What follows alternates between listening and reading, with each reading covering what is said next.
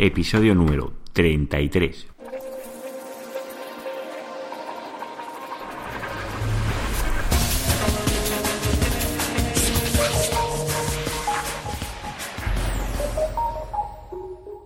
Muy buenos días queridos oyentes, nos encontramos un día más en el podcast de SEO Profesional, el programa donde hablo de todo relacionado con el SEO y el posicionamiento web.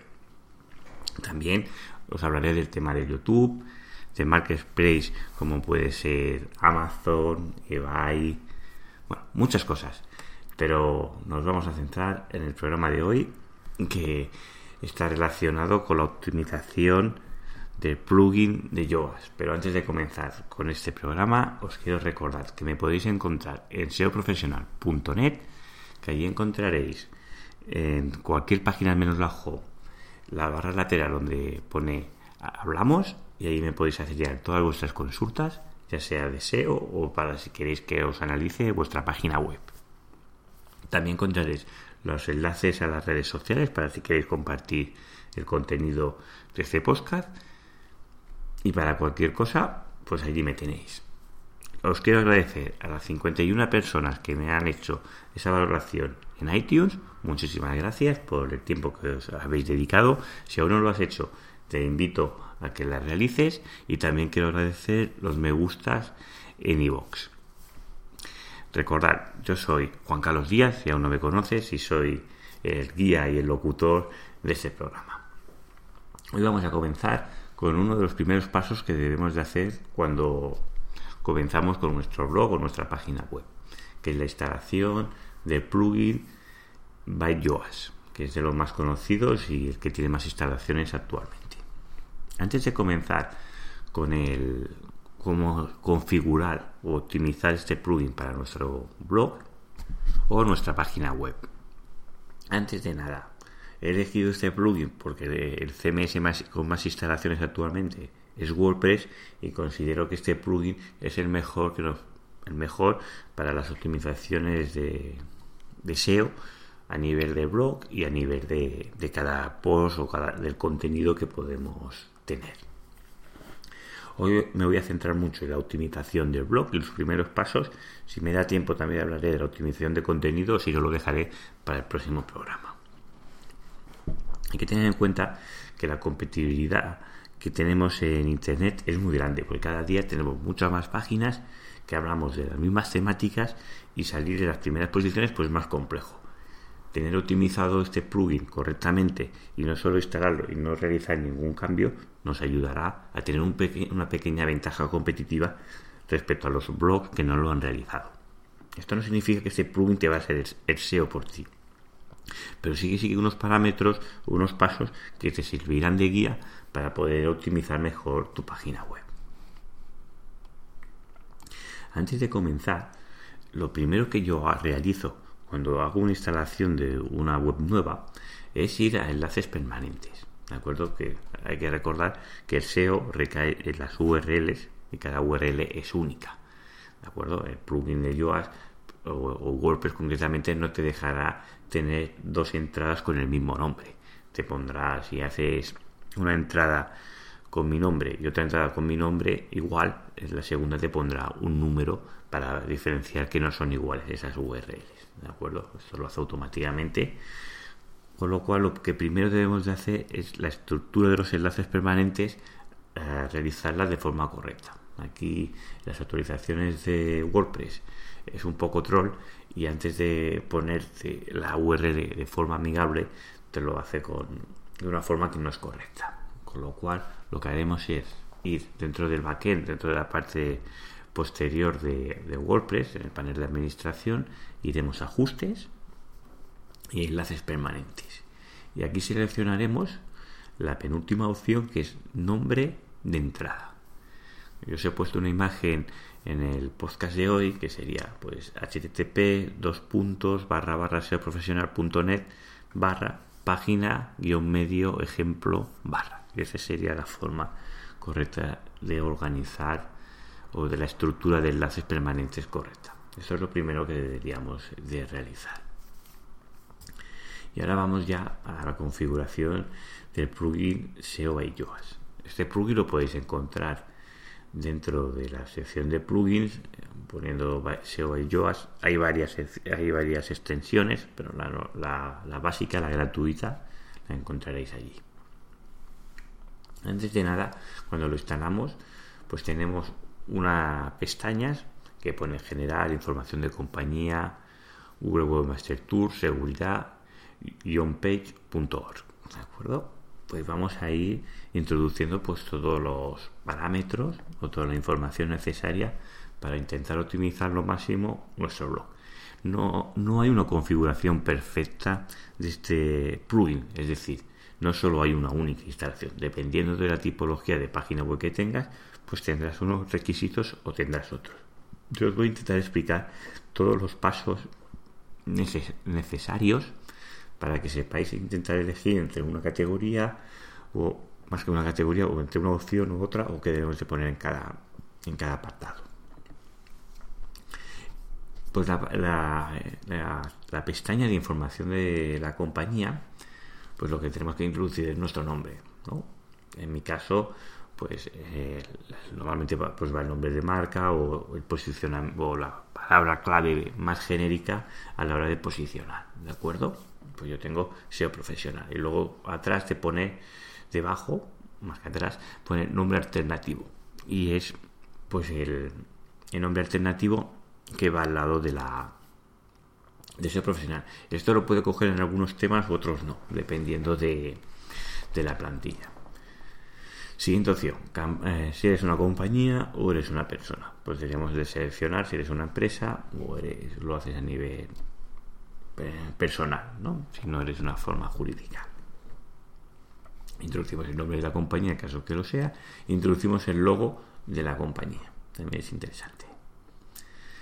Tenemos la opción siguiente de Google Webmaster Tools, que es enlazar el plugin con el, con el Webmaster Tools, que ahora se llama Search Console, y aquí lo que realizará es encontrar pues estos errores de que a veces te detecta Webmaster Tools, pues también los tendrás en, Google, en, el plugin SEO Yoast, ¿de acuerdo? Pues solo tenemos que vincular una cuenta con la otra. Te pidiera un código, lo realizas y ya está. Siguiente sección. Seguridad. Pues aquí nos dice, al desmarcar estas casillas permites a los autores y editores redirigir entradas, ponerlos como no index y hacer otras cosas que puede que usted no desee. Si usted no confía en sus autores, ¿vale? Pues se pone que la, que la marques, ¿de acuerdo? Esto, pues dependiendo si solo escribe una persona o escriben varias personas en el blog. Si, no, si solo escribe una persona, no es necesario que lo marques. Pero si escriben varias y te interesa, porque a lo mejor no son personas de tu círculo de confianza, pues lo podrías marcar. Siguiente sección. Onpage.org. Pues esta es una nueva sección que ha incorporado Yoast, que es para que podamos analizar nuestros fallos on-page a través de esta extensión, o que es un programa on-page, que es un programa concretamente de pago y no es precisamente barato, pero sí que tiene una versión de prueba o free que te permite comprobar, ahora no me acuerdo cuántos, cuántas URLs, pero sí que te permite comprobar unas cuantas URLs. Pero la versión que es completa es la que es de, de pago y tiene un precio bastante, bastante potente. Ahora cambiamos de sección y nos vamos a lo que son los títulos. ¿De acuerdo? Aquí es la parte más, es más importante a la hora de optimizar, porque es lo que el, usuario va a ver cuando buscamos en Google, pues el tema del título, la descripción, y es importante hacerlo correctamente. Aquí podemos utilizar muchas variables, es decir, si vamos a la pestaña de portal de la web, pues se salen dos asteriscos, same name, eh, asteriscos no, porcentajes, eh, página, porcentaje, separación y, sale lo que es la, descripción que se va a ver en el título de la página. ¿De acuerdo? Aquí podemos utilizar muchas variables. Os pongo cómo lo tengo yo y los, más utilizados pues suele ser reemplazar el título por el título de la página, añadir el nombre del sitio web, insertar la descripción del sitio, eh, muestre un extracto del artículo, permite insertar la descripción utilizar los tags, reemplazar cada etiqueta por la categoría en la que se encuentra el post, reemplazarlo por la fecha, cosa que no se suele hacer. hay muchas variables, os los pongo todos aquí y tenéis que escoger según cómo queréis que se muestre pues, eh, vuestro, vuestro portal web, ¿no? Cuando ponemos pues, el profesional, que es lo que se debería demostrar. Después de configurar lo que es la página web, la home, iríamos a las entradas. ¿Cómo queremos configurar las entradas? Pues yo tengo el título, la página, una separación y luego pues el nombre del sitio, ¿no? o el nombre de la web que es SEO profesional. Nos da las opciones si queremos que, no indexe la página de entrada. Esto es muy importante de no seleccionar, eh, de, no marcar. Por tanto, queremos que todas las entradas, en este caso mis entradas son los podcasts, pues queremos que se indexen. Lo de la fecha previa, eh, eh fecha en la vista previa del fragmento, pues si queremos montar cuando se, se, se grabó el programa, pues la fecha pues se puede poner. Esto va a vuestros gustos. Lo mismo con las páginas. Lo tengo configurado exactamente igual que los tipos de entrada. Pero si vuestras páginas tienen otros atributos o queréis mostrar o destacar otras cosas que no sean las mismas que hemos hablado ahora, pues, imagina que no queréis poner pues el tema de la marca al final, por lo que sea, por cualquier motivo, según vuestra estrategia, pues lo podéis cambiar aquí. También tenemos la opción de no index, no follow. Os recuerdo que esto es que la página no se indexa, pero la araña de Google sí que lo puede seguir, cosa que no debemos hacer. Es decir, todo lo contenido que no sea no indexado, tenemos que saber muy bien por qué no lo queremos indexar. Pasamos a la siguiente pestaña, que son las taxonomías. Como ven en el programa anterior, las taxonomías no dejan de ser categorías o etiquetas. Pues como queremos que se muestren estas etiquetas, ¿no? Pues el título, la página, yo utilizo mucho el tema de la separación para luego poner el nombre del dominio, que sea profesional. Aquí las taxonomías de las categorías nos permite no indexar, igual que antes, y ocultar la casilla de meta, cosa que no tengo seleccionada. Etiqueta, lo mismo. Lo tengo configurado exactamente igual que la que lo que es la categoría, lo que aquí sí que yo marco el no index follow. ¿Por qué? Porque, como he comentado antes, la etiqueta podría generar contenido duplicado. Con lo cual, yo en este caso selecciono que no se indexe las etiquetas. Porque si, si alguien me aterriza por la entrada de una etiqueta del contenido que encuentra, lo considero pobre. Con lo cual, a no ser de calidad, prefiero no indexarlo. Y lo mismo con los formatos. Nos vamos a la siguiente pestaña y tenemos los archivos, que es donde se guardan pues los archivos, básicamente. Aquí yo tengo eh, el nombre, el autor, el nombre de, la página y la página donde se guarda. Y luego también se puede guardar, eh, estos son los archivos de autor y luego tenemos los archivos de fecha, que es lo mismo pero cambiamos introduciendo la fecha antes del nombre del autor, pues el nombre de la fecha. Aquí ya te dice, para prevenir contenido duplicado, se recomienda el añadir el no index y el no follow. Yo en las dos posibilidades lo, lo pongo no index y no follow porque no me gusta que pongamos un archivo que tenemos, eh, por ejemplo, el archivo multimedia, ¿no? el, audio. Pues que no podamos ir a, este, a este archivo para luego poder, ¿cómo os explico esto? Que quede de una forma clara. Es decir, que si yo clico dentro del audio, no vaya a otra página interior que solo vea el audio. Esto pasa a veces con las imágenes, que cliques y vas a una página donde se aloja el archivo y estéticamente pues no es agradable pues yo no deseo enlazar a la página interna, solo que se vea el audio, lo puedes escuchar, pero que no vayas justo donde está alojado. Tenemos páginas especiales que también las podemos marcar como las páginas 404 que queremos que se muestre o páginas de búsqueda.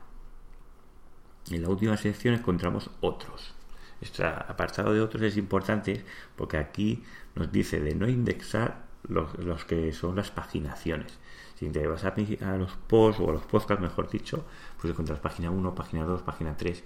Si, vamos a ser profesional.net barra página 2 o página 3 o página 4, si se indexa, el contenido deja de ser el mismo que, que puede ser la, entrada esta, porque son duplicadas, estamos duplicando el contenido, con lo cual no estamos aportando valor. Y yo aquí, pues para mi web, lo que hago es no indexar sus páginas de archivos.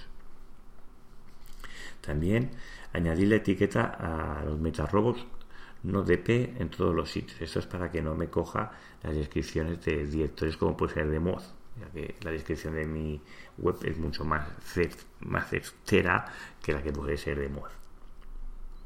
Ahora cambiamos ya de pestaña y vamos a la parte social. Aquí pues es importante eh, atribuir que tus posts y, el contenido que generas pues atribuir a tus enlaces sociales, que se sepa que son tuyos y que se pueda, que Google reconozca que esos son tus perfiles sociales. Pues yo aquí añado por las redes sociales que trabajo, la de Facebook, la de Twitter, la de LinkedIn y la de Google Plus. Te da la opción de Google Plus, tienes que loguear para registrarte, para autentificar que eres tú. Pues seguir los pasos aquí no tiene ningún misterio. Apartado también importante, el sitemap, XML de Yoast. Aquí es importante activar esta casilla, pues que se pueda, que genere este sitemap. Y aquí te dice marcar la cantidad de entradas por cada uno, los, los usuarios. Hay diferentes diferentes tipos, es decir, si quieres que os genere esa imagen de las taxonomías, si queremos excluir algunas entradas, tipos de entradas, ¿de acuerdo? Pues aquí es donde deberíais de seleccionar todo esto. Hay otros plugins más potentes a nivel de sitemap que Yoast, pero si no tenéis un nivel avanzado, yo creo que con sitemap eh, de, que incorpora Yoast será más que suficiente. Vamos al apartado de avanzado. Aquí nos encontramos por los que son las migas de pan. Esto es un tema importante si vuestra plantilla no lo incorpora, que las incluáis porque ayuda a nivel de, usabilidad de la persona que sepa exactamente dónde está y sobre todo porque se está generando también unos enlaces internos que son importantes. Yo esto no lo selecciono porque la plantilla que estoy utilizando ya lo incorpora.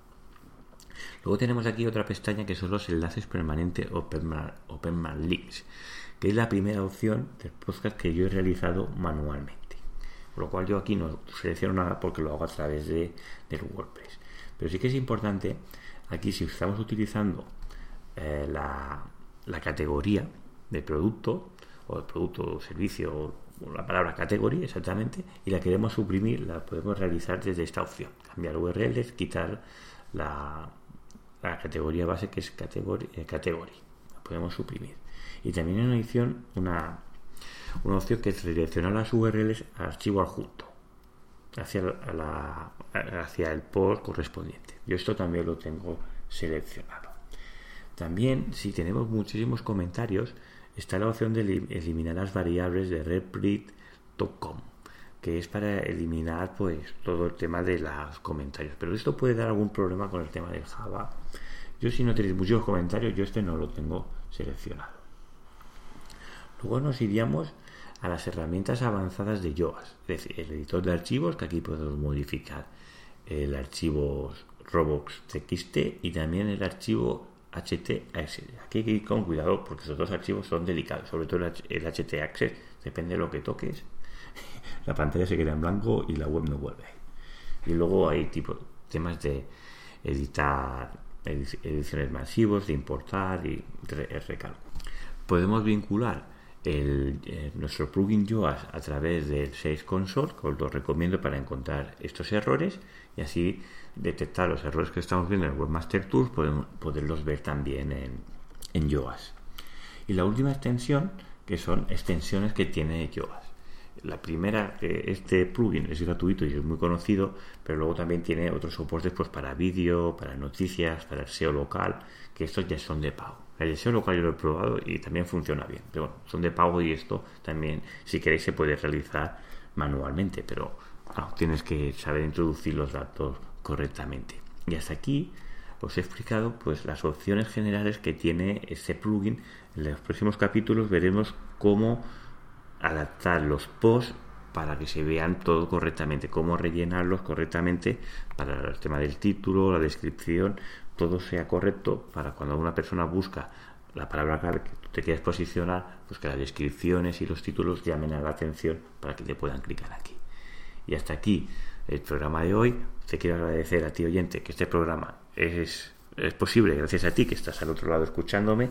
Quiero también agradecer todos los mensajes que recibo de ánimo, que recibo muchos mails animando, mirándome la enhorabuena. Os agradezco mucho estos ánimos que me dais, son muy importantes para mí. Y nada, os quiero eh, desear que tengáis muy buen día y nos vemos el próximo viernes.